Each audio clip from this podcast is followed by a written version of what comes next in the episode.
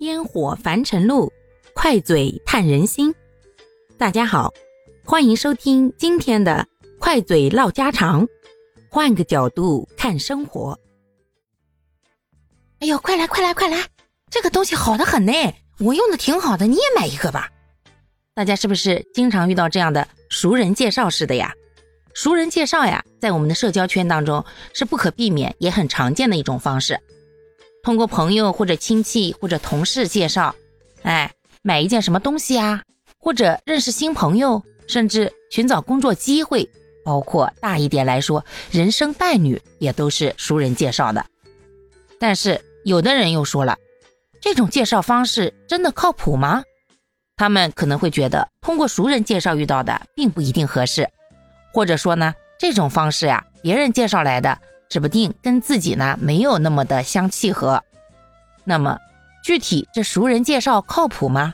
是否又有通过熟人介绍结识的好朋友或者满意的工作之类的呢？欢迎在评论区里面呢跟我留言分享哦。我个人的观念是，熟人介绍靠不靠谱？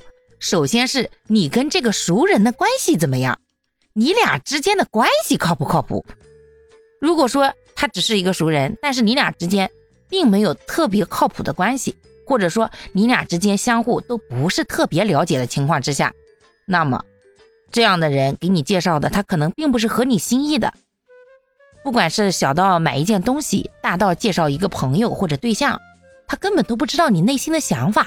那他介绍的就是他觉得适合你的，那你又怎么会喜欢呢？所以说呀，还有一种人就是。熟人之间，他有一种自我感觉相当良好的时候，往往会过度干预。而现在的年轻人呀，就不太喜欢这样被别人干涉自己人生的决定。所以，往往现在年轻人宁可在手机上与陌生人聊得火热，也不太愿意跟身边的熟人或者亲戚朋友多说几句话。这可能也是时代发展带来的一种必然的反应吧。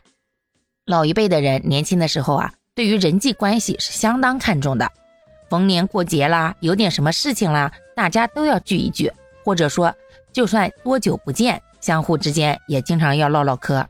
可现在年轻人奉行的是什么？独立、自主，熟人什么的，对他们而言，还不如手机上一个从来没见过面的网友呢。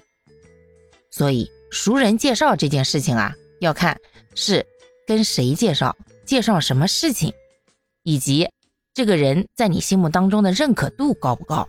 往往双方都比较认可的结果呢，那最后介绍的结果也是皆大欢喜。